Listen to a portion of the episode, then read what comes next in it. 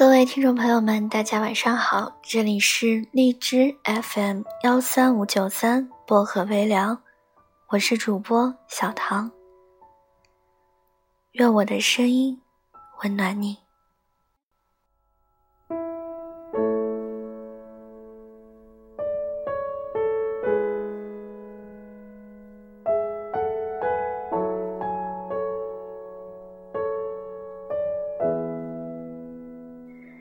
今晚想跟大家分享的这篇故事呢，是我多年前就非常喜欢的，虽然有点长，但是我想把它分享给你们。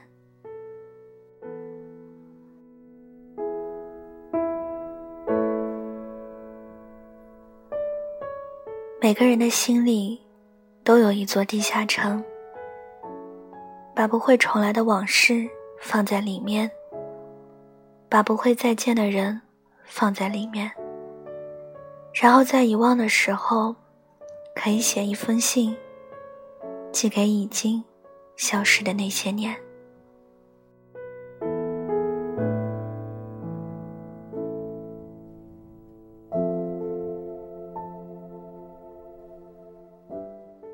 杨小薇的日记，二零零五年十二月三十一日。加班。今年的最后一个夜晚，在这个城市的郊区，发生了一起不大不小的车祸。一辆风尘仆仆的长途货车，撞上了两个醉酒后的青年男女。当我和医院的救护车赶到现场的时候，两个人脑部严重受伤。当事人在一种奇异的昏迷中，他们原本握着的手已经松开了彼此，脚也不由自主地蹬向了不同的方向。整个现场仿佛被撞成一个破碎不堪的离别的姿势，很快就被风吹乱了。回医院的路上，男子微微清醒。握着我的手，不停的喊着：“素素，素素。”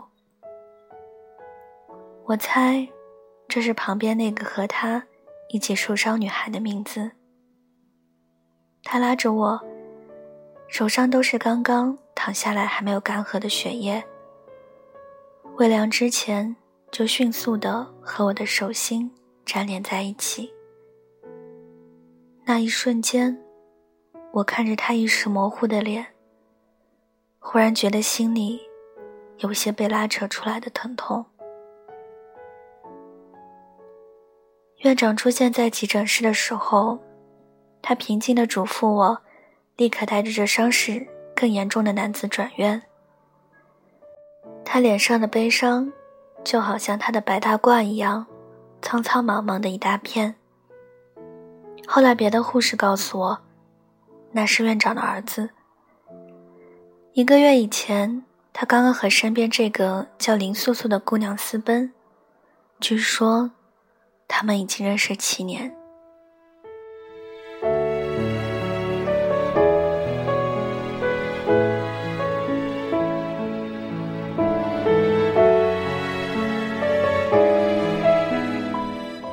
空房间里的淘淘。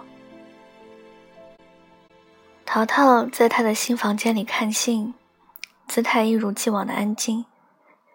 这新租的房子里还什么都没有，除了一些星期天的阳光和散落在床边的被邮局退回的信件。淘淘躺在床上，对着那些信发呆。寄信人通常都没有留下自己的地址，所以当他们被退回来的时候，他只能独自留着这些信。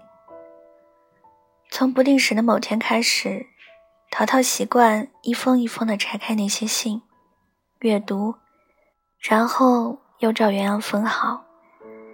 他经常看到的是一些无聊的广告、购物手册，以及一些商务卡片，也有些凌乱叙述的字迹，就如被剪过般支离破碎的记忆和光阴，彼此陌生的排靠在一起。他有时会忽然觉得自己就像空房间里那个悄然进入别人房间生活的男子，一直凭借着那些陌生取暖，但多少有些神经兮兮。阳光从窗外透射进来，很多细小的绒毛掉落在那些几近泛黄的信封上。淘淘看着那些小绒毛发呆。他已经二十五岁了，他很喜欢自己的工作，这喜欢就好像他对那些油漆凋落痕迹斑驳的绿色油桶始终偏执的热爱一样，激烈而旷日持久。涛涛也想写一封信，但他不知道可以写给谁。虽然他有很多似是而非的朋友。可是现在，甚至没有人记得，他还穿梭在这个城市的各个角落里，为无法见面的人们传递着彼此的讯息。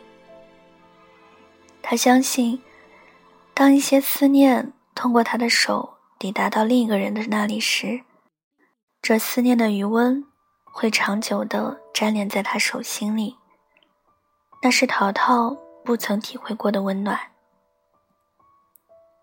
他和许多怀旧的人一样，拒绝电子邮件，因为如果所有的文字里的情绪都可以彻底干净的一键回收，那也就不能称之为情绪。比如有时候想一个失踪已久的人，你写一封信投递给过去，总好过写一封邮件再发送至虚无里。这个难得的休息日，淘淘又目睹了一封寄往一九九年的信，他不由得有些伤感。他想找到那个叫林素素的女孩，然后告诉她，再多的邮票都寄不回已经过去的过去。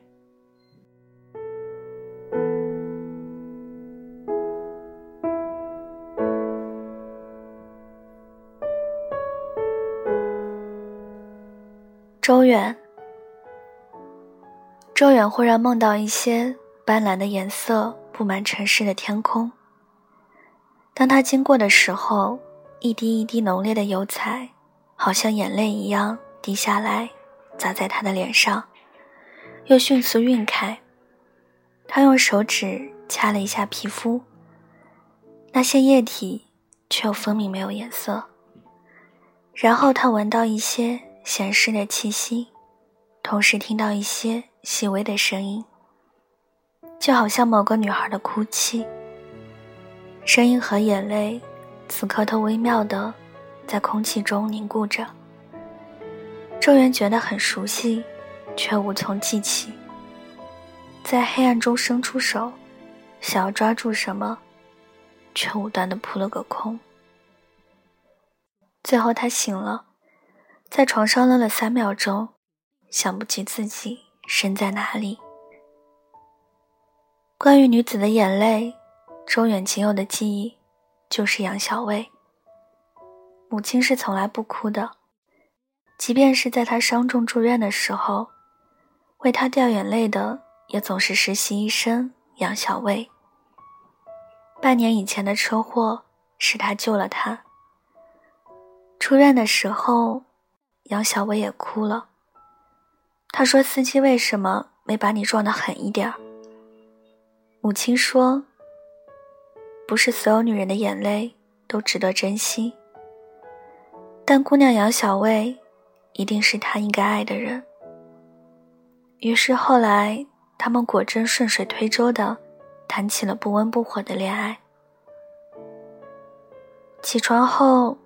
周远顺便拨了一个电话给杨小薇，想问问她昨天是不是受了他什么委屈，为什么都哭到梦里。但杨小薇今天的声音听起来非常好，昨天什么事也没有，天下太平。难道他的记忆出错？对于一个失忆症来说，这相当可能。整个早上。周远都闷闷不乐，他觉得好像有一块旧的伤疤被抠动，但又说不清到底是哪里，半痒不痛的。对于一个脑子里忽然少了一些记忆的人来说，快乐是一件不简单的事情。他总是或多或少的发现，自己思维会突然脱了节、断了线，然后失去线索，就好像凭空失去了一件重要的东西。但问题的关键在于，他想不起，又放不下。周渊有时候会抓狂的向母亲和杨小薇追问关于他凭空被剥夺的那一部分的记忆，搞得三个人都歇斯底里。所以他现在已经尽量克制。也许杨小薇说的对，反正过去已经过去，反正未来还在继续。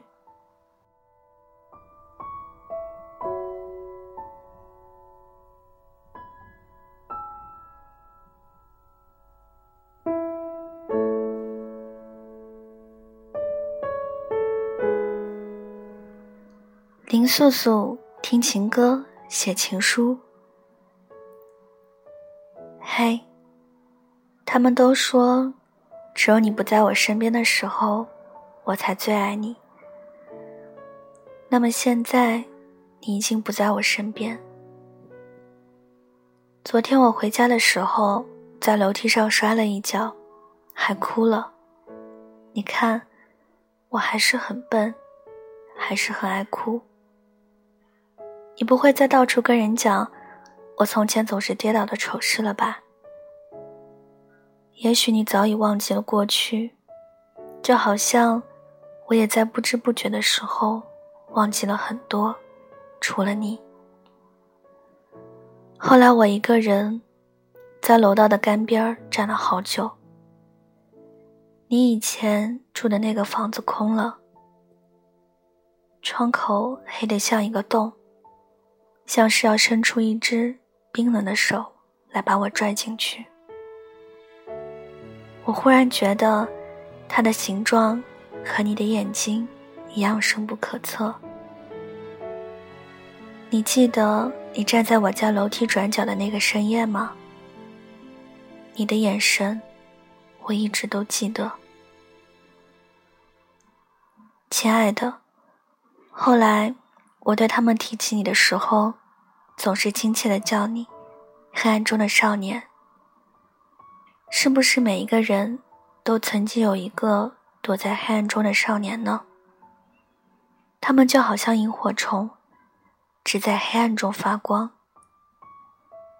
也就是那小小的一簇微光，也足够温暖我们很多很多年了。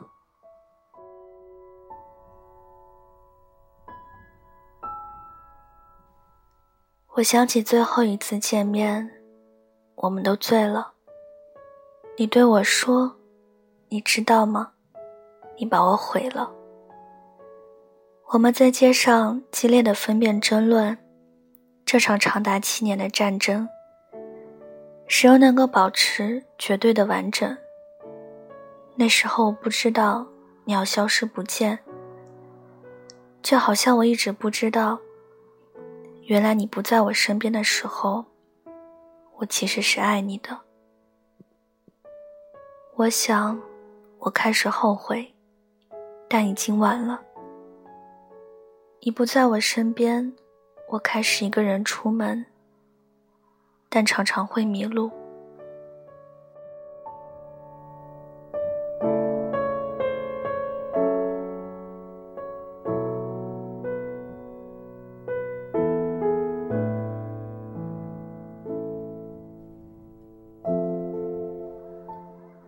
淘淘也有秘密。那个住在四楼的女生昨天又哭了。淘淘透过阳台看见她趴在楼下的栏杆上哭，声音小小的，脑袋埋在手臂里，两只瘦肩膀不停上下抽动，好像一只受了委屈的猫。他想走下去安慰她，但又觉得太唐突。毕竟，他们只是陌生人。楼上楼下的关系，连邻居都算不上。但淘淘算了一下，这是他搬来之后第三次听见他哭。这对他来说是一个秘密。楼下那个女生的哭泣，就好像那些被他偷窥过的信件内容一样，很细很碎的堆积在淘淘的心里，慢慢的变多，然后发酵，渐渐温暖四溢。他知道，这不会是年少时候被母亲强行瓜分给弟弟他心爱的玩具，也不是上学时候被老师大声读出来他的糟糕严重跑题文章，更不是单位分福利的时候，他比别人莫名其妙少出来的那一提香油。这只是他自己的秘密，属于淘淘一个人。编号一零六说过，淘淘是一个容易快乐的精神异想患者。他不太明白，但他表示赞同。因为编号一零六是淘淘唯一的网友，是一个年轻的女医生，它也是一个秘密，存在于淘淘并不惯常的网络生活里。偶尔会说一些很犀利的话，让淘淘。感到呼吸困难，无法回击，但他又喜欢和他对话，总觉得自己有时候需要一些一针见血的语言刺激，让他得以保持某些不那么明朗的清醒。但编号一零六说过，一零六这个数字只是一个存在于网上的空白代号而已。但事实上，他也同淘淘隔壁的女子一样爱哭，因为他有一个比淘淘更神经质的爱人。他是个间歇性失忆症患者。他说：“淘淘，每个人都有自己无法回避的生活，而生活常常无法容纳纯粹的快乐。如果臆想症也是一种天分，那你就是一个天使。”对于淘淘来说，他很少去设想那些简单叙述背后，也许存储着强大的记忆。只是，他感觉这些秘密使自己丰富起来，终于显得不那么苍白。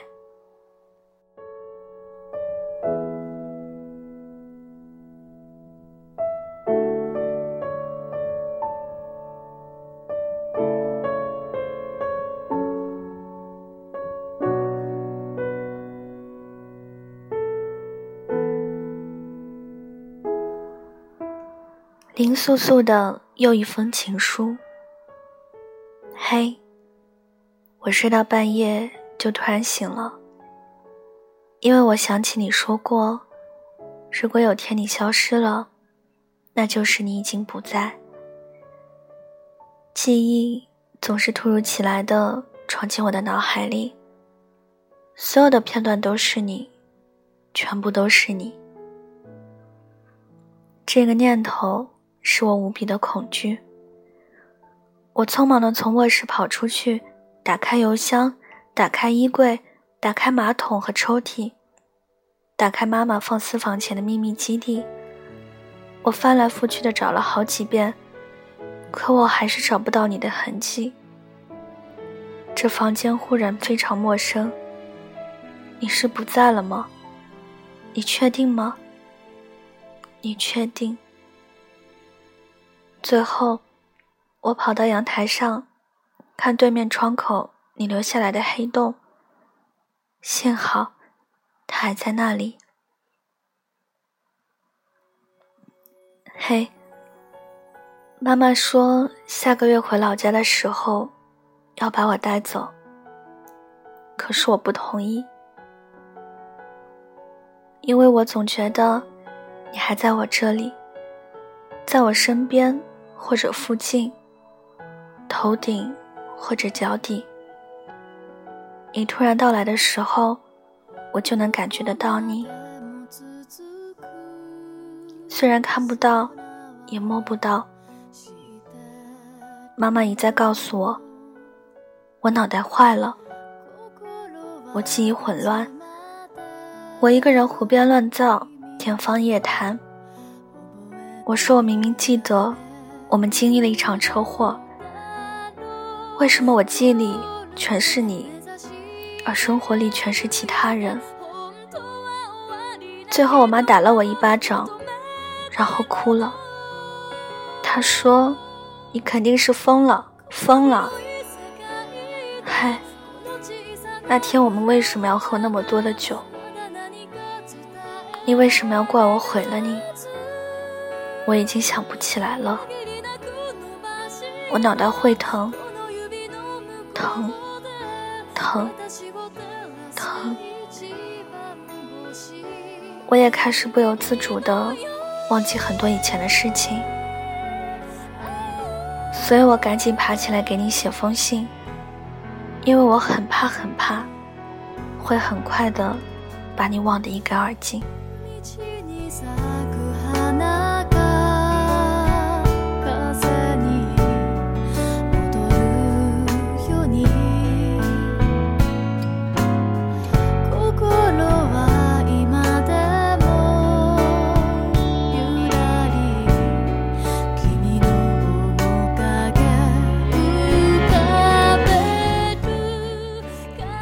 编号一零六和淘淘的某一次对白，真糟糕！淘淘，他要把我们的约会忘记了。我做了一桌子菜，现在已经凉了，可惜。那你会一直等他吗？嗯，会吧。反正我现在也没有别的事可做。给我讲讲你怎么遇上他的吧，不是说过吗？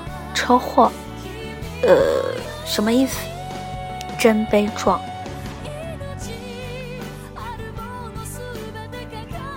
杨小卫写日记。二零零六年八月十一日，晴，休息。他发病了。嗯，我是说。他又间歇性的失去了一些记忆，比如说，我今天晚上在家等他吃饭，还做了他最喜欢吃的酸菜鱼，但现在菜都凉透了。我不想打电话给他，也许有时候我是想气气自己，惩罚自己。我开始委屈的时候背着他哭泣，因为他说。女人的眼泪简直就是杀人的武器。下午经过工地回家的时候，我差点被一块水泥板击中。那一瞬间，我想到的是他的样子。也许这就是我爱他的证明，就好像当初他在昏迷的时候依然叫着素素的名字一样。可是我知道。他再也不会像素素那样爱我。虽然关于他一切，仿佛自动卸载一样，已经不存在于他的回忆。后来，我再也没有见过他受伤时那样脆弱的样子。后来，我再也没有见过他喊他名字时紧张的样子。可是听说，我们快结婚了。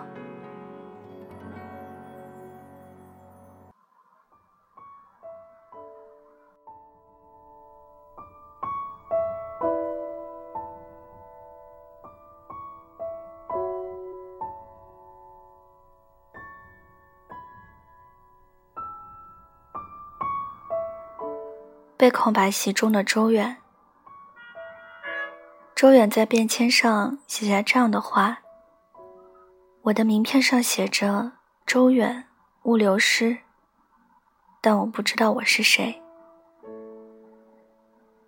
现在是中午休息时间，刚刚从大堆事情中抽身喘息，那种大脑空白的感觉忽然又袭中了我。是的。”我是一个失忆者，一个记忆残废的人。对于母亲来说，这仿佛是一种幸事。因为他曾无数次的说起，过去的我，固执任性的不可理喻。对于杨小薇来说，也许也不是坏事，因为我会是这个世界上头脑最简单的爱人。戒指已经被提前套在了无名指。下个月的某个时候，我就要和杨小薇结婚。他答应过我不会再经常哭泣，我也答应了他，不会再动不动就发神经。爱情大概就是这样了。我只是忽然感觉，被一片空白击中大脑，所以写了一封信给自己。寄往那个被我丢失的，也许叫做好望角的过去。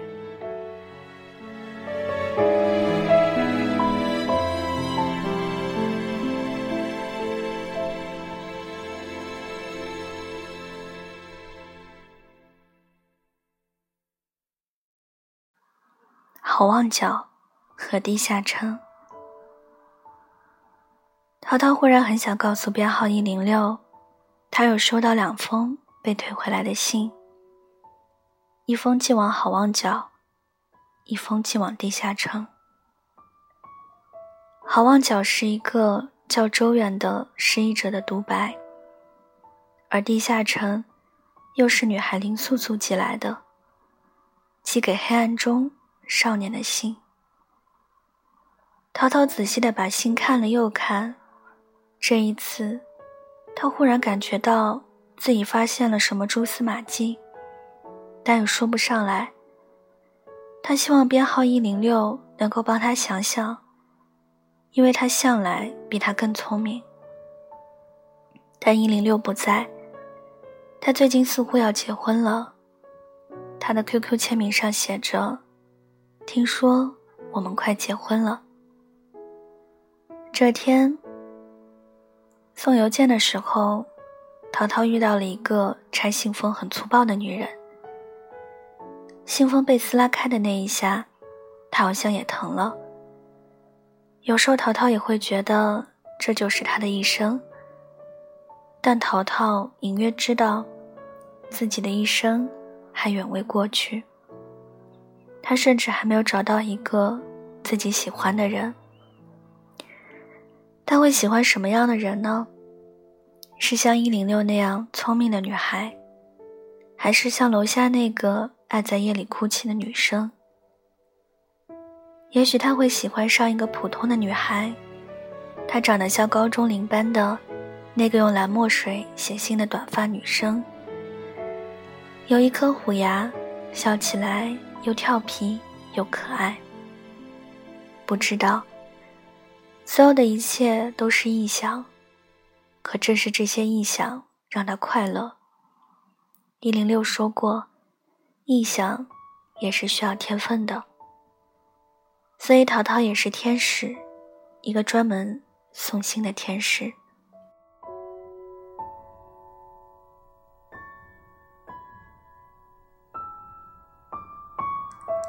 可是这个城市里总有一些地方。他无法抵达，就好像那些无法抵达昨天的信。他们好像被隐匿在一个不知名的场所，和现行的世界同步发生，两两相望。也许那是一座真正的地下城。淘淘想，他已经快要找到那个通往地下城的入口。他很快就会看清楚那些形状不同的回忆，还有连绵不断的思念和妄想症。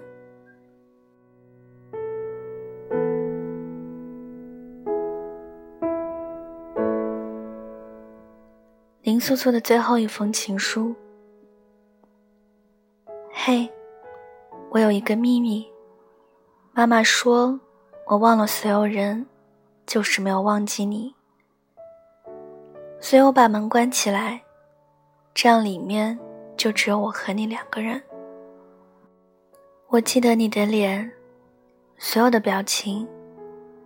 你，你站在黑暗的楼道转角时执着的眼睛，拥抱时候的紧张呼吸，以及偶尔灿烂雀跃的表情。后来我告诉你，我讨厌你苛刻挑剔的母亲，因为他总是故意阻挠着我们，所以我要带走你。可是你很难过，你说我们总是让你为难，你说我们的眼泪是让你致命的武器，你说我毁了你。你是说真心话吗？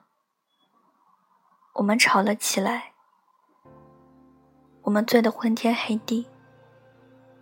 那么现在，我就要被带走了，所以你自由了。你自由了，我爱你，因为我也将不会再见你。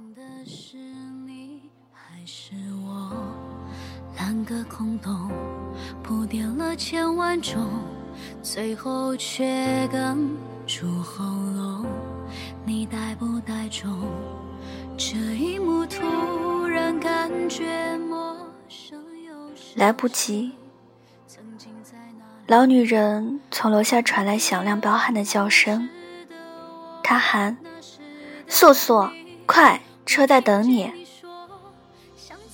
淘淘坐在房间里，看了看那些信。他站在阳台，对着对面空洞的窗口发呆了一小会儿，忽然发现自己打开了通往地下城的大门。涛涛随即飞快地跑了出去。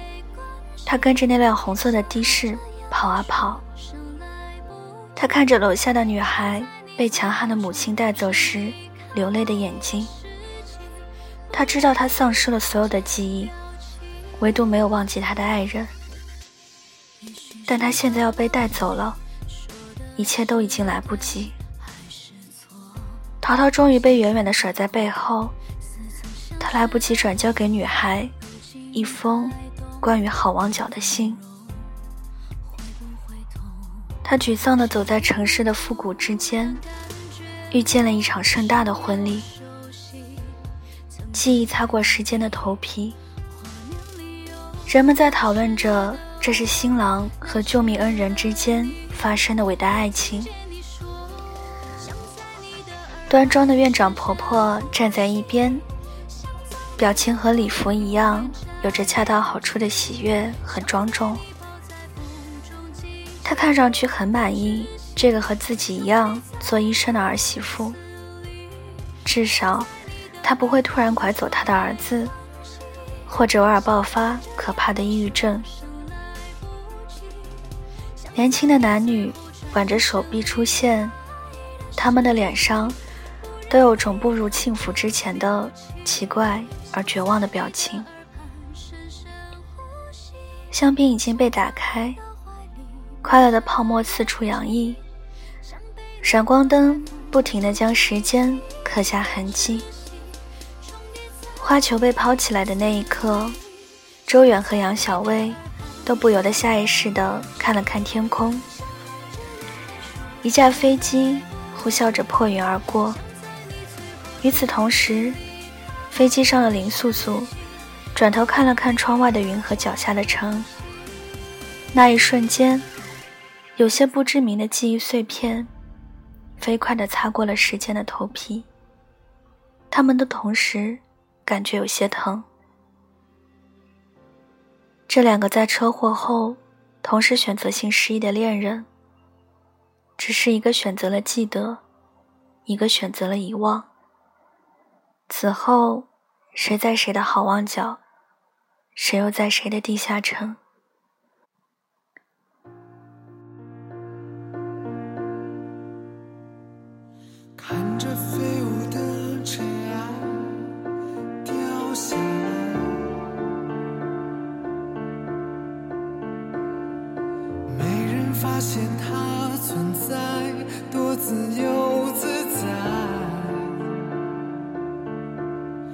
世界都爱热热闹闹，容不下我百无聊赖。婚礼的角落里，有一个天使，捧着一堆被遗弃的、奄奄一息的回忆，蹲下来哭了。这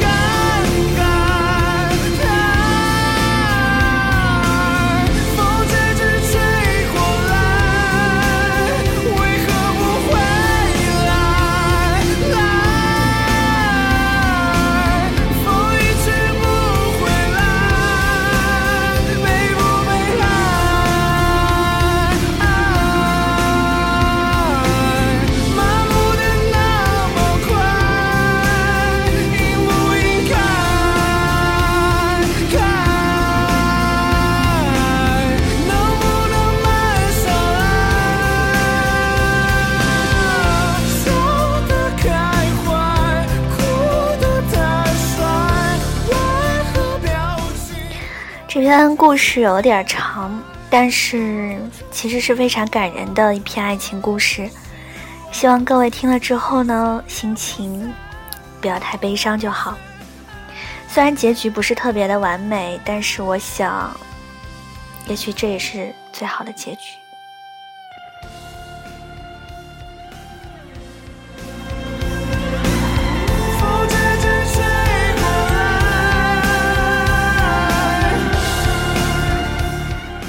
喜欢的朋友呢，可以点个赞，再转发到朋友圈或者是微博上，让更多的人收听到我的节目。